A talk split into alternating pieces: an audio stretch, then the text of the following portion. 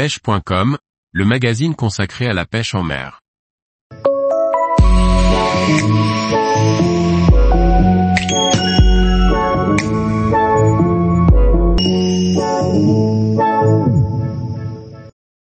Une sélection de leurres efficaces pour la pêche du thon rouge.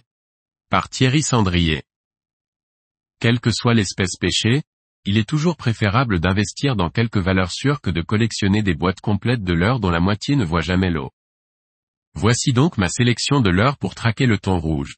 Pour faire le plein d'adrénaline et profiter d'attaques impressionnantes en surface, le popper est un leurre incontournable pour la pêche du thon rouge. Il en existe un qui est incontournable et qui fait ses preuves à chaque sortie, c'est bien le Feed Popper 175 de Tackle House. Il a évidemment la capacité de produire des pops énormes, mais ce n'est pas dans ce registre qu'on l'attend. En effet, avec des animations amples, il plonge sous la surface et effectue des grandes traînées de bulles qui font craquer les thons. Son petit frère le Feed Popper 150 est un excellent partenaire, le jour où les thons sont focalisés sur des petites proies.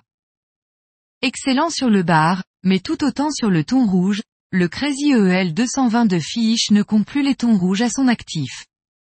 Si la couleur rose est incontournable les jours où le ciel est bas, le bleu fonctionne tout aussi bien. Accompagné de sa tête strong en 100 grammes vous pourrez pêcher dans la colonne d'eau avec confiance. Le Nitro Slim Dilex, et tout particulièrement le modèle 150 est un de mes modèles favoris pour le thon. Son profil allongé permet de présenter une proie de petit volume et il fonctionne aussi bien à la descente qu'en linéaire. Je privilégie une fois de plus le rose lorsque la luminosité est faible et les coloris naturels, sardines, sprat ou aillou lorsqu'il y a du soleil et en fonction des proies chassées.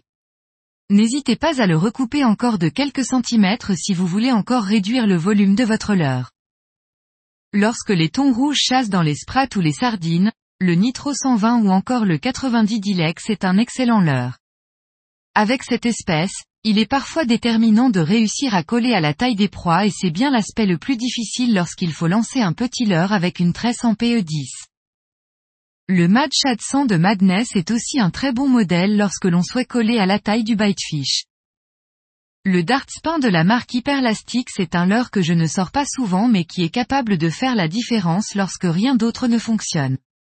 Peut-être est-ce dû aux éclats lumineux de la palette ou encore aux vibrations différentes qui sont émises par cette dernière mais, une chose est sûre, c'est que ce leurre peut vous rapporter quelques belles surprises.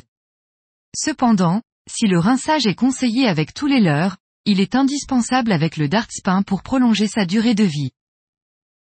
Tous les jours, retrouvez l'actualité sur le site pêche.com. Et n'oubliez pas de laisser 5 étoiles sur votre plateforme de podcast.